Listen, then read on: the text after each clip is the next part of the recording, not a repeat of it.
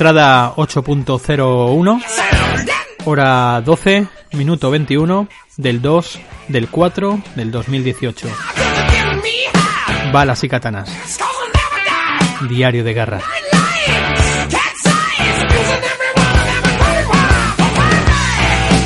El pasado día 31 de, de marzo se estrenó en todas las pantallas de, de España, en, cines, se estrenó ese remake eh, de Death Wish, eh, titulada aquí en España El Justiciero, un título que a mí personalmente me gusta bastante. Y, bueno, como, como ya sabéis, ¿no? un remake eh, de la película del 1974, dirigida por Michael Winner, basada en una novela del 72, escrita por Brian Garfield, una de las primeras películas de la saga Death Wish, donde encontramos ese personaje interpretado por Charles Bronson eh, llamado eh, Paul Kersey, ¿no? Eh, del cual hubieron incluso hasta cinco, cinco versiones, cinco secuelas después, ¿no? Creo recordar que fueron cinco. Bueno, pues nos llega de la mano de Eli Roth, un director que a mí personalmente me gusta bastante todo lo que ha hecho y, y, bueno, luego os contaré un par de un par de cosas de datos que, que a mí, bueno, me esperaba un poquillo algo diferente, ¿no? Pero bueno, la película en sí eh, ya la, la, califico de, de, de um, hiper divertida, o sea, me lo pasé bomba en el cine. Teníamos eh, tres o cuatro posibles películas para ir a ver este fin de semana y, y, mi, y mi señora esposa pues me dijo vamos a ver la del justiciero y que te diga eso eh, tu, tu, novia pues la verdad que te eleva al, al, a la categoría de semidios no dices oh mm, cielo no merezco estar al lado de tal fémina no bueno, el caso es que me dijo que de, ir a verla, que a ella también le gusta bastante el tema Charles Bronson y demás. Dije, no hay discusión alguna, adelante. Y nos, nos metimos en, de pleno en la, en la película. Fuimos a verla el sábado, el día después de su estreno. Y, y bueno, ¿y qué me encuentro en la película? Bueno, eh, se habían barajado muchos nombres eh, para interpretar a este Paul Kersey muchos años antes. Recuerdo incluso que vi una foto, un montaje que hicieron los fans y tal de Death Wish interpretada por eh, Sylvester Stallone.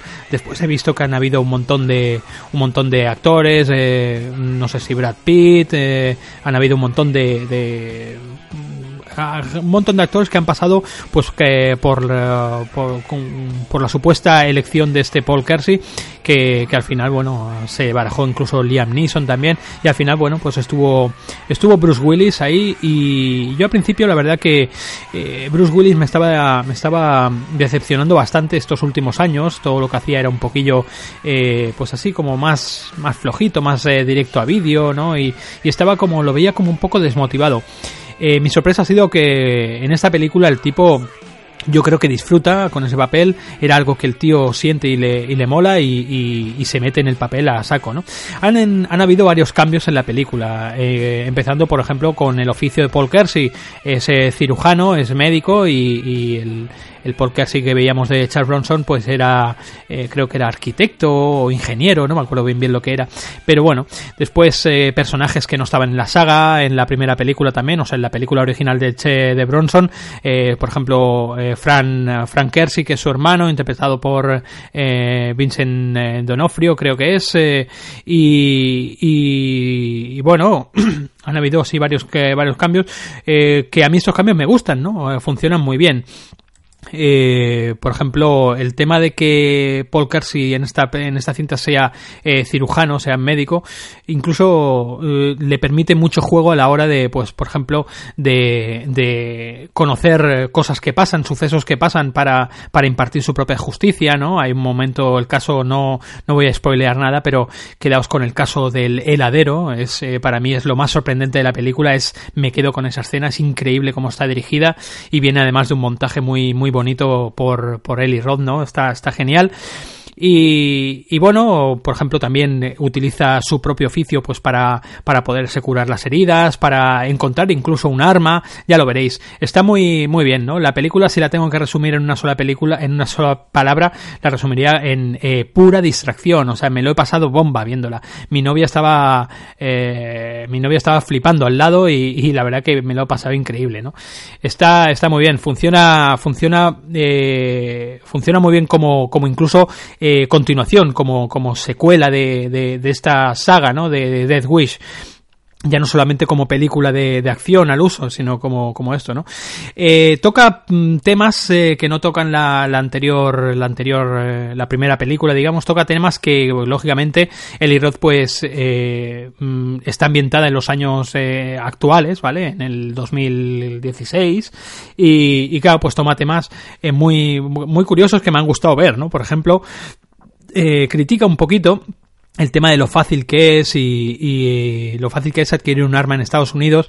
Y bueno y el, el la, digamos lo, lo fácil que es hacer un, una revisión para ese arma que, hasta una chica, ¿no? Que, que está en la, en la, tienda de armas le dice, bueno, aprueba todo el mundo, ¿no? El examen, el examen para, para poseer un arma, ¿no? O sea que es como una especie de, de mero papeleo que tienes que hacer para, pero bueno, que no hay ningún inconveniente en conseguir un arma. O el, el tema de los youtubers me mola porque varias veces el mismo Paul Kersey, el mismo Bruce Willis tira de instruccionales, ¿no? De, de, cómo, por ejemplo, eh, desmontar un arma, cómo limpiarla o cómo deshacerse de una información que no quieres tener en un disco duro, ¿no? Para que no pueda ser eh, eh, encontrada por ninguna, por ningún, de ninguna manera, ¿no? Está, está muy bien, ¿no? Pues tira de esas nuevas tecnologías, del tema de los vídeos virales en internet, eh, tira de programas de radio con con eh, um, comentaristas de radio de verdad en ese momento. También hay otro cambio que es el tema de Chicago, cambia Chicago por Nueva York y, y al contrario, cuando, cuando acaba la película vuelve a Nueva York, eh, todo lo contrario que sucedía en las películas originales de Charles Bronson, ¿no? Y, y, bueno, está, está muy bien, ¿no? Si me tengo, ya os digo, si me tengo que quedar con alguna, alguna escena en concreto, me quedo sobre todo con, con el, con el momento del heladero, es impresionante, incluso hasta hasta se permite Bruce Willis eh, cosas que, que no que no hacía Charles Bronson en su peli, ¿no? Que era, por ejemplo, el torturar a un tipo, ¿no? Es bestial, ¿no? Esa, esa frase lapidaria, ¿no? Dice, yo no te voy a matar, ¿no? Lo va a hacer el gato, ¿no? Increíble. Está, está muy, muy bien, muy divertida, la verdad que me lo he pasado bomba y como no, tenía que estar aquí en, en al menos en el diario de guerra, en, bala, en balas y katanas, tenía que estar esta película porque sí o sí contiene toda la armonía, toda la filosofía que que, intento impregnar este, este pequeño podcast, este pequeño eh, diario de guerra, ¿no? Eh, pelis también recomendables eh, de, este, de este calibre, más o menos, pues ya la, la, traté, una de ellas, aquí en Balas y Katanas, en el programa central, aquella de Sentencia de Muerte, interpretada por Kevin Bacon, dirigida por James Wan, que, que bueno, em, calcaba también em, otro libro de Brian Garfield, donde se llamaba Death Sentence, ¿no? Sentencia de Muerte, igual del mismo nombre nombre y también pues eh, tenía pues todo el, jugo y, el y el la esencia de, de, toda esta saga, ¿no? Incluso más oscura la, la diría yo, la de The Sentence, esta, en cambio, la, la versión de Eli Roth de, del Justiciero eh, es más, eh, no es tan oscura, sí que tiene momentos eh, muy, muy, pues eso, muy macabros también, ¿no? El momento de cómo está planteada eh, el, crimen, digamos, que, que, que, cometen, ¿no? Los tipos estos, está muy bien planteado, incluso eh, tiene mucho, al principio, tiene mucha reminiscencia del cine de terror, ¿no? Eli Roth, eh, recordamos que ha dirigido ya bastantes cosas de, de, este género y el tío pues se maneja, se nota que se maneja muy bien, ¿no? Eh, hay cosillas que me han decepcionado un poquito, como por ejemplo viniendo que es lo que quería decir al principio no viniendo del Roth un director pues que ya sabemos pues todo lo que ha hecho Tok Tok y todas estas pelis no Infierno Verde y, y varias varias más no bueno la típica la eh, Hostel no de, de Hostel.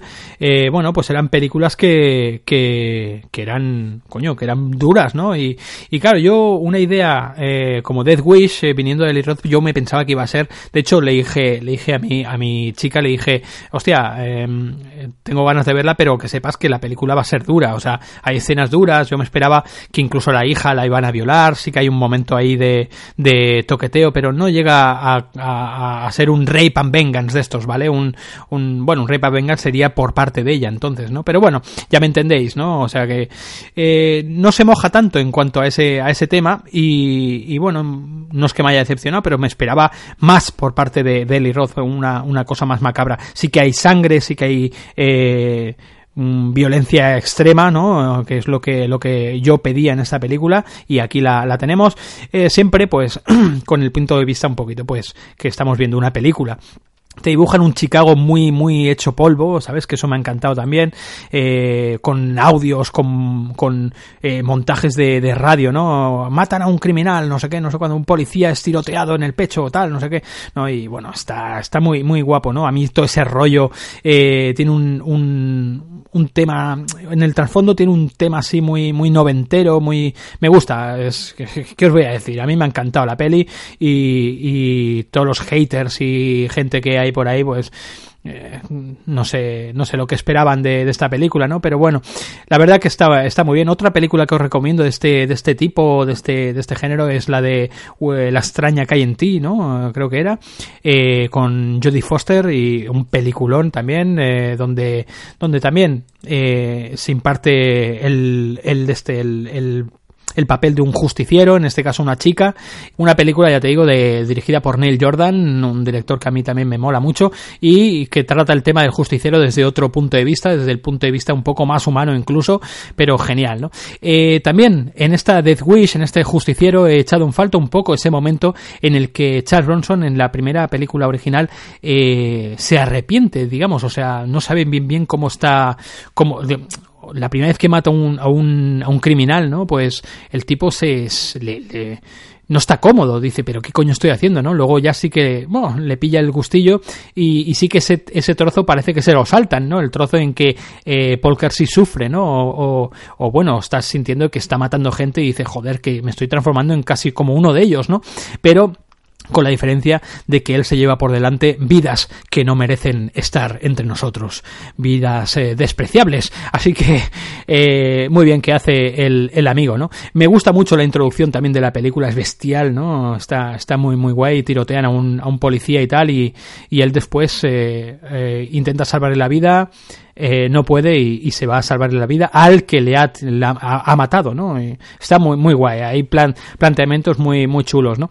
Eh, como esto es balas y katanas, eh, en esta película no hay artes marciales, hay muy poca acción, pero sí que hay stunts y hay efectos de caídas y, y, de, y de dobles. He estado mirando quién hay detrás y me llevé una grata sorpresa.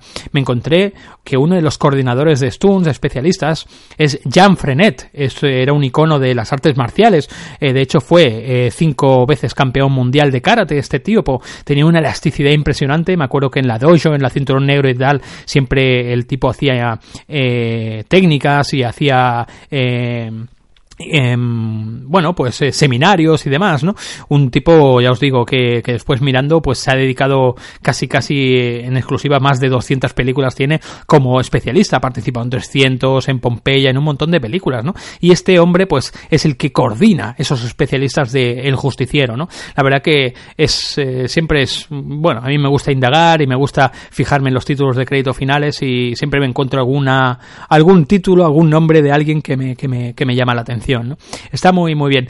Así que, resumiendo, eh, El Justiciero, una película que le hace justicia a la saga de, de Paul Kersey, incluso eh, yo la pondría por encima de, muchas eh, de las secuelas que tiene esta saga. Quizá no por encima de la original, porque la original sigue teniendo esa estética, sobre todo era pues eh, estaba eh, era de, como se dice, ¿no? La frase esa eh, tan fucker, ¿no? Que dice la gente de es esclavo de su de su época, ¿no? Pues a mí me gusta que ese Death Wish del 74 sea esclava de su época, a mí me encanta, ¿no? Ese Charles Bronson ahí con con esos esas indumentarias y demás, ¿no? Eh, ya os digo, está, está por encima de muchas de las secuelas, no quizá de la primera, pero de las demás sí, porque hay algunas, eh, sobre todo en la última época de, de Bronson, la, las últimas, la cuarta y la quinta de, de Death Wish, son bastante chunguillas, ¿no? Pero bueno, ya os digo que está muy bien, animaos a, a irla a ver, yo creo que no está siendo eh, un gran taquillazo, pero bueno, está muy, muy bien. Eh, nada más, así que, que, me ha gustado la película, es una gran película que en cuanto salga en Blu-ray y demás eh, va a estar entre, entre mi, mis películas de, de, mi loca y vieja filmoteca, así que nada más, chavales, eh, como suelo decir, cierro.